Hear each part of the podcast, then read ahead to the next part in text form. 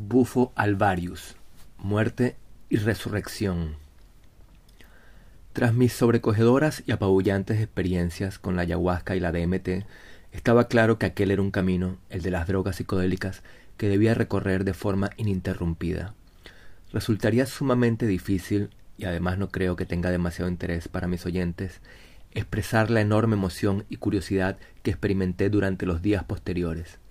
Ni siquiera durante aquellos ya lejanos tiempos en que descubrí por vez primera las bondades del sexo, sentí yo tales dosis de, exaltación mental e interés desbordado. Y tal como ya he mencionado en alguna ocasión, uno de los aspectos que más me sorprendió fue el enorme desconocimiento que yo, al igual que la inmensa mayoría de las personas a mi alrededor, tenía en torno al mundo de las drogas psicodélicas, sobre todo tomando en cuenta mi, mi, nada desdeñable historial precedente de experimentación con muchos otros tipos de drogas que poco o nada tienen que ver con la psicodelia. ¿Cómo era posible que todo este apasionante mundo, quizás el más apasionante de todos, se hubiese mantenido oculto a mis ojos y a mis sentidos durante tanto tiempo? Aquello no era únicamente imperdonable, también era sumamente sorprendente e incluso sospechoso ver el capítulo dedicado a la prohibición de las drogas. Estaba claro que debía, ya superada con holgura la cuarentena, recuperar a como diera lugar tanto tiempo perdido y enmendar tales ingentes dosis de imperdonable ignorancia. Desde aquella primeriza ingesta de DMT, realizada apenas dos días más tarde de mi primer encuentro con la ayahuasca, prácticamente mi vida se ha centrado no solo en la búsqueda de nuevas experiencias psicodélicas, algo que, de más está decir, nada tiene que ver con la adicción, sino también en la febril documentación de infinidad de textos relacionados de alguna manera con los alucinógenos, textos que abordan una enorme variedad de temas y materias, tales como la antropología, historia, filosofía, psicología, misticismo, religión, teología, sociología y por supuesto todo lo que tenga que ver directamente con el estudio del chamanismo y las sustancias enteógenas. Muchas veces he sido preguntado en los últimos tiempos si este desbordante interés por las drogas psicodélicas no tendrá algo que ver con una necesidad, tal vez inconsciente, de escapar de la realidad. Es una pregunta que me causa cierta gracia. Por supuesto que quiero escapar de la realidad, muy conscientemente de hecho. La verdadera pregunta debería ser, pero ¿quién no querría hacerlo? ¿Quién no desearía escapar, al menos transitoriamente, de este desastroso e injusto mundo creado por el hombre, de esta realidad artificial por completo desconectada de la, naturaleza, de los demás seres vivos y de nosotros mismos. ¿Quién que no sea un poderoso millonario o un completo descerebrado se encuentra realmente cómodo en esta realidad? ¿Quién no está sencillamente agotado? Estar perfectamente adaptado a una sociedad enferma no es sano, le oí decir una vez a Claudio Naranjo en una conferencia poco antes de morir. Se podría argumentar, claro está, que en medio de la ley de la selva todo es mucho peor. No lo sé, no lo tengo demasiado claro. ¿Acaso los indígenas completamente alejados y aislados del rollo civil civilizatorio viven peor que nosotros? Tengo mis serias dudas. En cualquier caso, se suponía que los humanos poseíamos el nivel de raciocinio suficiente como para dejar atrás la selva y construir un mundo mucho mejor, más pacífico, armonioso e igualitario. Un león no es capaz de construir un mundo mejor pero el resultado que hemos obtenido no ha podido ser más decepcionante. Sí, estamos de acuerdo, hemos logrado disminuir los niveles de violencia, un gran triunfo que en realidad no habla demasiado bien de nosotros mismos. Sin embargo, a cambio hemos obtenido una permanente sensación de malestar e inconformidad, por no hablar de los altísimos niveles de depresión, ira y soledad que atenazan a nuestras sociedades modernas. Incluso nos hemos dedicado con tesón a destruir la naturaleza y la fauna que hemos dejado atrás. No hay duda de que marchamos directamente al abismo, y no hay visos de que podamos revertir este camino suicida. De modo que, una vez más, la pregunta sigue siendo, ¿quién no querría escapar de esto?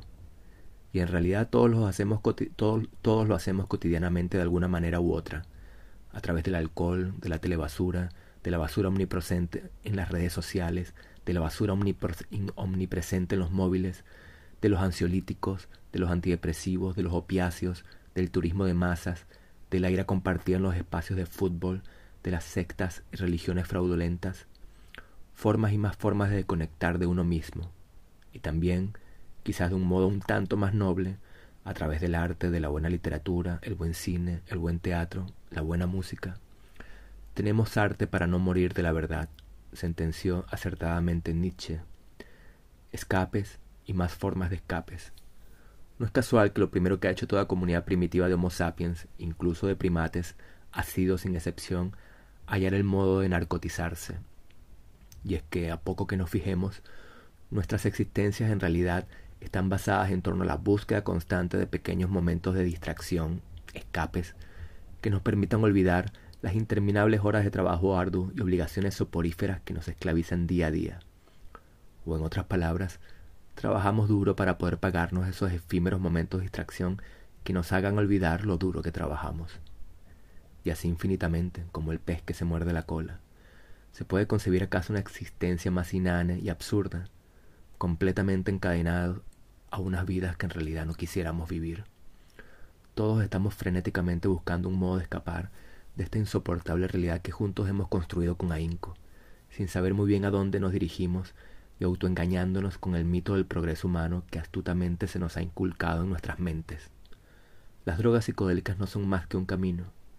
Quizás sean, junto a la contemplación y la meditación, uno de los mejores y más nobles modos, uno de los más emocionantes, más recomendables, enriquecedores y sanadores de cuantos tenemos a nuestra disposición.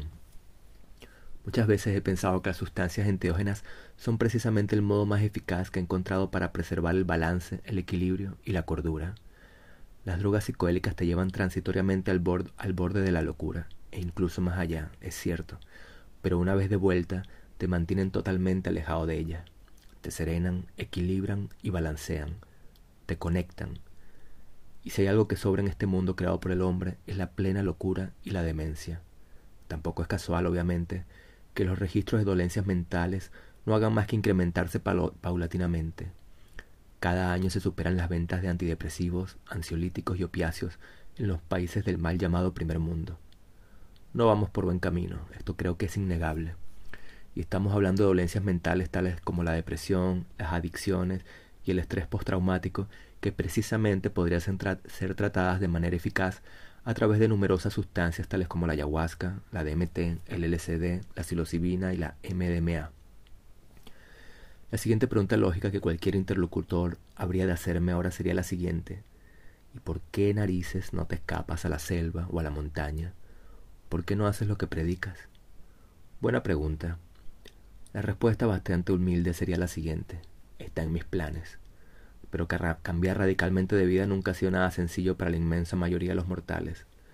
Despojarse de las cadenas, obligaciones y lazos que la sociedad año tras año va tejiendo en torno a uno es algo bastante complicado. La vida, la vida humana, sencillamente te atrapa. El sistema, imposible negarlo, no solo es bastante implacable, también es sumamente astuto. Te va encadenando poco a poco y de mil sutiles maneras de la mañana hasta bien entrada la noche, no haces más que ejecutar un sinfín de acciones absurdas y fútiles que ni tiempo te dan para preguntarte por qué coño hago las cosas que hago. Y sobre todo, por qué hago tantas cosas que detesto hacer profundamente. Moderna esclavitud perfectamente confeccionada en complejos e inteligentísimos laboratorios de diseño. No solo se requiere enorme valor para emprender la fuga, también se necesita mucho ingenio por no hablar de dinero. Incontables veces pienso que si se me hubiese presentado la oportunidad de establecerme en una comunidad indígena a los 17 años, tendría que haberla aprovechado, si bien dudo mucho que hubiera tenido el coraje de hacerlo. Demasiadas ganas de triunfar en esta porquería de mundo me habían inculcado de pequeño. Ahora, a los 46 años, lo veo bastante difícil, más no imposible. Aún no he perdido la esperanza, paso a paso. Al menos he logrado finalmente escapar de Barcelona y ahora resido junto a mi pareja, mis perros, gatos y tortugas, no tengo hijos ni pienso tenerlos, en un pueblo en medio de un parque natural, el Garraf, a escasos 45 minutos del caos, el mal humor, el ajetreo, la mala energía y la contaminación de Barcelona. La completa huida habrá de esperar un tiempo más. Séame por favor disculpada esta larguísima digresión y retornemos a nuestro capítulo dedicado al bufo alvarius. En el capítulo anterior, aquel dedicado a la DMT, narré mi encuentro con Juan José Rodríguez, un excelente guitarrista, intérprete y compositor de canciones sanadoras y medicinales que acompaña por medio mundo al taita Osocofán en sus ceremonias de ayahuasca. Pues bien, tras mi primera inolvidable ingesta de DMT, y viendo lo mucho que aquello me había impactado, y también intuyendo lo necesitado que estaba yo por continuar aquel sendero, Juan José me recomendó no solo probar a continuación el bufo, sino además hacerlo con la persona más indicada, Octavio Rettig. Ni corto ni perezoso me puse manos a la, obra. Dio la, casualidad, aunque últimamente no puedo evitarlo, estoy comenzando a ver las casualidades con otros ojos, más bien como señales, o como signos aleatorios a ser interpretados. Una encantadora frase que, una encantadora frase que capturé recientemente dice, las casualidades son los guiños de Dios. Una bonita frase sin duda, a pesar de que hasta el día de hoy me mantengo irreductiblemente anclado en el más puro agnosticismo. Dio la casualidad, decía, de que ojeando por internet me topé con un retiro que el propio Octavio Rettig daría en apenas dos semanas. ¿Se podía acaso tener más suerte? En una casa rural ubicada en las cercanías de Montserrat, macizo montañés, dicho sea de paso, poseedor de una indudable y poderosa energía mística. No en balde es el emplazamiento de un famoso y antiguo monasterio de clausura, en donde se realizan con frecuencia ceremonias de ayahuasca, en algunas de las cuales he tenido el privilegio de asistir. Sin pensármelo ni por un instante me inscribí, me inscribí a pesar del, el del oneroso precio, en dicho retiro. Se trataba de un retiro de un fin de semana abierto a unas cuarenta personas, una cifra sin duda excesiva, tal como más tarde todos descubriríamos, incluyendo los propios organizadores, razón, razón por la cual en las ocasiones posteriores se ha dividido los participantes en varios fines de semana. No hay duda de, que el interés general por estas sustancias no hace más que crecer, afortunadamente. A lo largo de tres días, los participantes experimentaríamos con el bufo alvarius largas sesiones de yoga y meditación, inmersiones en bañera con agua helada y veneno del sapo cambó, una sustancia altamente tóxica, tóxica obtenida de dicho sapo centroamericano que produce a través de varias punzadas en la piel, una purga orgánica bastante recomendable que se lleva a cabo a través de continuados y copiosos vómitos. Hablemos un poco de Octavio Rectic en primer lugar. Se trata de un personaje sumamente singular, simpático, extrovertido, jovial y al mismo tiempo extremadamente profesional y por completo centrado en el proceso de sanación que obra a través del bufo en sus múltiples viajes alrededor del mundo. Durante aquel fin de semana tuve la oportunidad de leer al completo su libro autobiográfico, titulado Bufo, el amanecer del sapo, en el que no solamente describe las bondades medicinales del bufo alvarius, sino que relata, sin ninguna clase de tapujos, la agitada y turbulenta vida que llevó en México hasta dar, por azares de la vida, con el sapo medicinal. Una vida completamente marcada por las adicciones a diversas drogas, en especial los cristales y las anfetaminas, que casi acaban con su vida. No fue hasta que dio, por intermediación de un buen amigo, con el bufo alvarius, cuando al fin pudo acabar, casi de forma milagrosa y prácticamente de la noche a la mañana, con su errática existencia de yonqui sonámbulo y comenzar una nueva, una nueva vida encausada a la ayuda del prójimo. Desde entonces Octavio se ha dedicado a ofrecer la medicina a miles de personas en innumerables países del globo, muchas de las cuales se hallan inmersas en terribles procesos de adicción a drogas, profundas depresiones o traumas del pasado difíciles de superar. Notables han sido los resultados positivos que ha obtenido en las comunidades indígenas Seri del desierto de Sonora, muchos de cuyos miembros han caído en la adicción a los cristales, metanfetaminas, algo bastante común en todo el territorio mexicano.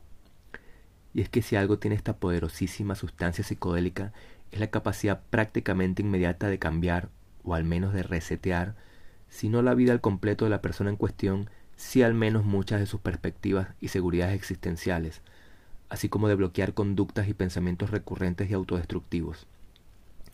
Numerosos y curiosos son los testimonios de variados personajes, algunos de ellos bastante célebres. No se pierdan, por ejemplo, las palabras de Nacho Vidal hablando de su experiencia con el bufo por YouTube, en los que relatan la profunda e indescriptible impresión obtenida tras la primera ingesta del sapo. No hay duda de que si hay algo que tienen en común todas estas experiencias, entre las que incluyo por supuesto la mía, es precisamente eso, son completamente indescriptibles. Lamento decepcionar a mis, a mis oyentes en este capítulo, pero es sumamente difícil, por no decir imposible, detallar dicha experiencia, Ya dije en el capítulo anterior dedicado a la DMT que hay un consenso más o menos generalizado y establecido entre la comunidad psicodélica internacional que afirma que tanto la DMT como el bufo son las dos sustancias alucinógenas más potentes del planeta debido a su intensidad y sobre todo a su inmediatez. Hay quienes optan una por una u otra. Yo particularmente me decanto por la DMT en virtud de sus espectaculares, intensísimas, cambiantes y a veces aterradoras imágenes psicodélicas. Y es que sin ser exactamente iguales, tanto el bufo como la DMT están bastante relacionados químicamente. El compuesto psicoactivo principal que contienen las glándulas del sapo bufo es específicamente 5-meo-DMT, una sustancia que, al igual que la DMT en estado puro, pertenece al género de las triptaminas. Sin embargo, los efectos inmediatos, siendo ambos fortísimos, son bastante disímiles. El 5-meo-DMT se obtiene raspando unas glándulas ubicadas en los costados de la cabeza del sapo. Hay que hacer especial hincapié en que el sapo no recibe ningún daño durante este proceso. Este singular sapo habita comúnmente en el desierto de Sonora. Permanece prácticamente todo el año bajo tierra. Solo cuando llegan las lluvias, una vez al año, emerge a la superficie con el objetivo de aparearse. Es entonces cuando es capturado y presumiblemente luego liberado tras el raspado de las glándulas. Por desgracia, y como es común en todos los ámbitos humanos donde puede haber dinero de por medio, ya ciertas mafias mexicanas han percibido el interés creciente y se han dado a la tarea de capturar los sapos para mantenerlos en cautividad, con lo cual se ha generado una preocupante mengua en el número de dichos anfibios viviendo en su hábitat natural en plena libertad. Al parecer, nada que tenga que ver con la presencia del ser humano, ni siquiera cuando el objetivo final es loable, puede permanecer puro e incorruptible. Mucho se ha lucubrado acerca de los orígenes de la ingesta de esta droga utilizada hoy en día por los humanos, aunque en realidad no hay nada claro en torno a este oscuro asunto. Existen básicamente dos teorías. La primera dice que las tribus mesoamericanas, tales como la azteca o la maya, así como diversas tribus del desierto de Sonora, habrían utilizado esta secreción durante siglos, hasta el arribo de los colonizadores españoles, quienes prohibieron terminantemente, tal como harían con cualquier otra droga alucinógena del territorio americano, su uso a los indígenas so pena de cruentos castigos. Algo que apoyaría dicha tesis es la común utilización de la figura del sapo como animal sagrado, ya fuera en pintura o escultura, en la iconografía de varias civilizaciones mesoamericanas. Tal prohibición y el paulatino desconocimiento que aquella originaría perduraría durante siglos hasta la segunda mitad del siglo XX. Sin embargo, en realidad no hay pruebas contundentes que avalen esta teoría. La segunda teoría sostiene que nada se sabía del 5-meo DMT hasta que científicos europeos y norteamericanos descubrieron, explorando el desierto de Sonora a partir de la segunda mitad del siglo XX, el enorme potencial alucinatorio y enteógeno presente en las secreciones del sapo Bufo alvarius. En cualquier caso, lo único cierto es que el impactante e inmediato efecto que se obtiene al inhalar el humo proviene de esta secreción es, tal y como decíamos, simplemente indescriptible. Pero hagamos al menos el intento. Nos encontramos, pues, haciendo una larga fila, o más bien sentados y aguardando pacientemente alrededor de la fogata, bajo una fina lluvia en el exterior de la casa rural ubicada en las inmediaciones de la majestuosa montaña de Montserrat, a la espera de nuestro turno para probar las bondades del sapo. La espera no solo es larga, demasiados participantes en esa oportunidad, error que los organizadores han intentado enmendar en ocasiones posteriores, sino también algo inquietante, todos observamos, con una mezcla de curiosidad, respeto, aprensión y algo de espanto, los efectos que el sapo obra sobre las personas que nos anteceden. Se requieren dos auxiliares que viajan junto a Octavio, los cuales, ubicado a la espalda del participante de turno, le sostienen en caso de que pierda el equilibrio tras fumar de la pipa, algo que ocurre en el 90% de los casos, evitando así que se desplome con violencia sobre la colchoneta ubicada tras él en el suelo. Las reacciones son múltiples y variopintas. Pasar de la realidad cotidiana a una realidad alterna en tan pocos segundos es algo que el, cerebro se resiste a aceptar.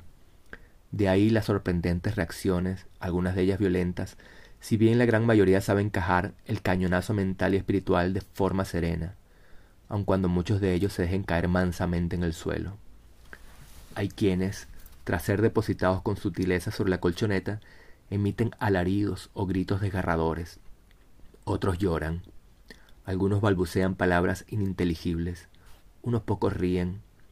Hay quien se quita la ropa y se revuelca en el barro. Otros entran en violentas convulsiones y se necesitan hasta tres personas para inmovilizarlo con el objeto de que no se haga daño. Una mujer se caga encima. Un hombre, del cual sabremos después que es adicto a la cocaína, profiere gritos una y otra vez necesito ayuda. En el momento más alarmante de toda la, de toda la jornada, un chico venido desde República Checa, hay personas de más de 20 nacionalidades distintas, se niega a respirar en medio del trance. Su rostro se vuelve blanco, luego rojo, hasta que Octavio, rociándole con violencia agua en la cara y dándole órdenes, consigue que abra la boca y respire de nuevo. Los demás también respiramos aliviados. Luego nos tranquiliza a todos asegurándonos que nunca nada malo le ocurrió a ningún participante. No tenemos más remedio que creerle. Pero no ha sido nada sencillo. Octavio se retira unos metros para serenarse. Lo aprovecha para probar rapé y de paso lo ofrece a quien quiera. Yo accedo, por supuesto. Hay quien vomita de inmediato tras probar el rapé. Otros solo escupimos. Se reanuda el espectáculo. Octavio intenta distender el ambiente y bromea, y pensar que esto lo hace la gente de forma voluntaria. Todos reímos. Pero es cierto, esto es una completa locura, me digo, y sé que mi pensamiento es compartido por muchos de los que allí nos congregamos. Me imagino a alguien que no supiera nada acerca de esto y nos escudriñara a la distancia. ¿Qué podría pensar de nosotros? ¿Qué podría pensar de unas personas que voluntariamente prueban una sustancia y a los segundos comienzan a convulsionar como poseídos por el demonio. ¿Qué clase de masoquistas idiotas somos? Finalmente llega mi turno. Octavio pregunta qué he probado con anterioridad, supongo que para calibrar la dosis que me ofrecerá. Respondo con cierta humildad, ayahuasca y DMT. Espero que sea suficiente para que me brinde una buena dosis. Luego pregunta mientras prepara la pipa. ¿Cuál es tu intención? Respondo, recabar conocimiento y sabiduría. Octavio alza una ceja. Quizás sea una respuesta demasiado pretenciosa, pero no se me ocurre otra. Detesto que me hagan esa pregunta porque nunca sé muy bien qué responder.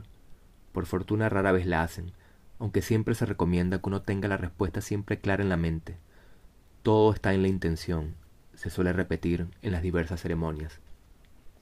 No sé muy bien por qué lo hago, o más bien no sé cuál es la principal razón por la que lo hago, son demasiadas. Camino junto a Octavio hasta situarme de pie y de espaldas a la colchoneta. Los dos auxiliares, una venezolana y su novio irlandés, ambos extremadamente simpáticos y amables, se sitúan a mis costados, preparados para atajar en cualquier momento mi peso, mi peso muerto. Tengo la sensación de que estoy de espaldas al paredón de fusilamiento. Ya estoy aquí, no hay marcha atrás. Para esto hemos venido, pero en el fondo estoy tranquilo, o eso creo. Ante mí, a lo lejos, el sol comienza a ocultarse tras los puntiagudos riscos. Es una imagen hermosísima. El cielo se tiñe de un tono violáceo. Esto tiene que ser una buena señal, me digo para darme ánimos. Es un momento sencillamente perfecto y muy emocionante, imposible negarlo. Octavio enciende la pipa. Noto claramente la expectación en torno a mí la misma expectación compartida una y otra vez por decenas de personas impacientes por saber cómo será esta nueva reacción. ¿Habrá alguna nueva sorpresa?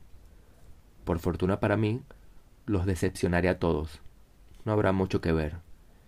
Abro los brazos, Octavio coloca la pipa frente a mí y me conmina a inhalar y aguantar el humo en mis pulmones el mayor tiempo posible. Lo hago. Contengo el humo dos, tres, cuatro, cinco segundos y de pronto ante mí la realidad comienza a fragmentarse, a dividirse en perfectos fractales hexagonales. Pero son solo apenas unos instantes, porque después de diez segundos, cuando ya he expulsado el humo, ya estoy completamente ido. Ni siquiera son necesarias las tres inhalaciones recomendadas con la DMT. Aquí solo basta una. Sin embargo, por desgracia, al menos para mí, no hay imágenes, y si las hay, no son recordables. Nadie logrará atesorar nada, al menos en cuanto a formas. Nada especialmente transmisible, comunicable. Solo hay blancura, sensación de vértigo, asombro infinito, luz pálida, vacío, paz, paz agitada, paz convulsa, una poderosa y constante vibración. Todo se mueve a la velocidad de la luz y al mismo tiempo todo está quieto. Y una vez más, al igual que con la DMT, me pregunto, ¿estoy muerto? ¿Esto es la muerte? A lo lejos, a un millón de kilómetros de distancia, pero al mismo tiempo en el interior de mi cráneo, escucho los cánticos chamánicos de Octavio y las, y las semillas de su maraca girando a mi alrededor. Y eso es todo. Ya lo, he, ya lo he dicho, lamento decepcionar. Al ser humano le cuesta sobremanera expresar algo que no contenga imágenes. Por eso las religiones siempre han recurrido a las parábolas, cuentos para niños. Y las emociones y sensaciones son también difícilmente descriptibles. ¿Cómo transmitir la sensación de haber muerto y de haber renacido de nuevo, todo en un margen de unos siete u ocho minutos? ¿Cómo expresar la sensación de fulminante reseteo espiritual? ¿Cómo describir, describir el vertiginoso, enloquecedor y efímero contacto con el gran misterio del universo, así como la disolución del ego y de nuestra individualidad en dicho misterio sagrado? Poco a poco voy volviendo en mí. Descubro que aún me mantengo en pie. Soy una de las poquísimas personas que ha sabido mantenerse erguido y, estoicamente en silencio, y eso me llena de un pueril orgullo. Y, como una manera de colocarme un broche de oro en la solapa, Octavio susurra a mi oído cuando ya me percibe completamente de vuelta. Guerrero.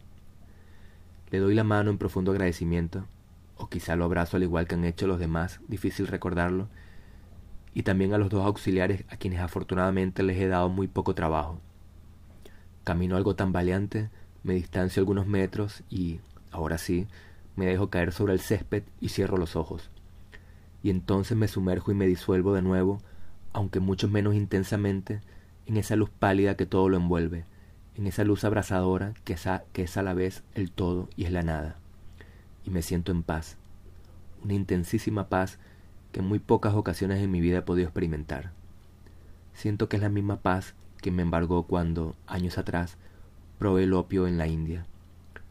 Por desgracia, tan solo dura unos minutos. Ya se ha ido de nuevo. Aquello me decepcionó un tanto. Quisiera quedarme ahí durante horas, disuelto en la pálida luz del vacío, al igual que ocurrió en Cachemira.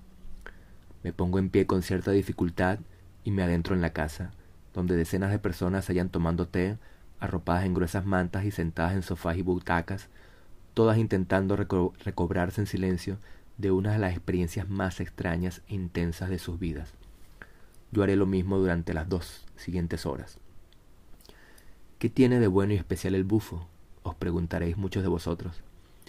Difícil responder a esa pregunta, Quizás habría que preguntárselo a algunos de los exalcohólicos, excocainómanos, ex-yonkis o ex-depresivos con los que tuve ocasión de compartir espacio durante aquel fin de semana. Hay que señalar que este grupo de ex no suele ser, ni por asomo, mayoritario entre quienes participan en los rituales con el sapo. Quienes más abundan, evidentemente, son aquellos individuos que buscan una simple regeneración mental y espiritual, o quizás algunas respuestas de carácter místico muy difícil de hallar.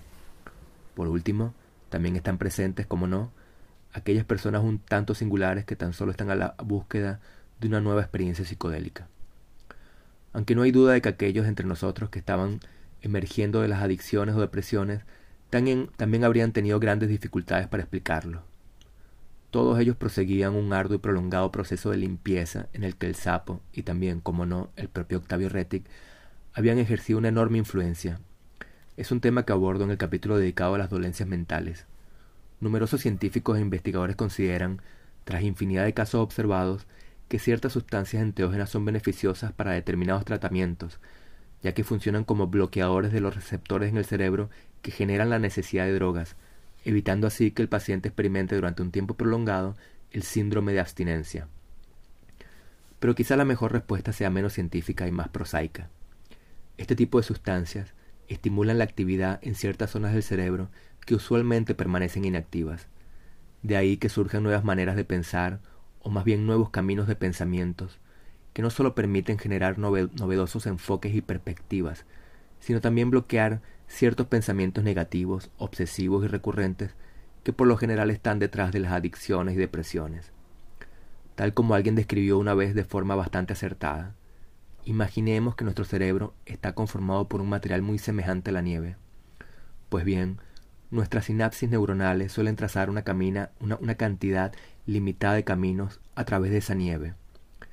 Es a través de estos caminos perfectamente delineados por los que nuestros pensamientos suelen discurrir día a día, una y otra vez, tal como ocurre en cualquier estación de, esquí.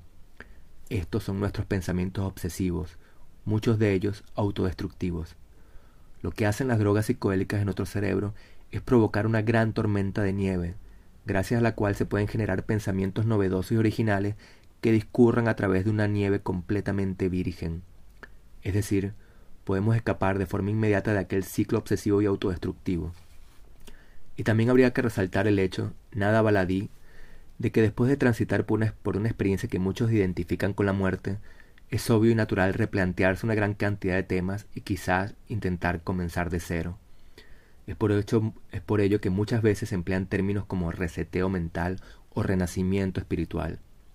En cualquier caso, es obvio que no hace falta transitar por una profunda depresión o por una adicción para descubrir las bondades del bufo alvarius.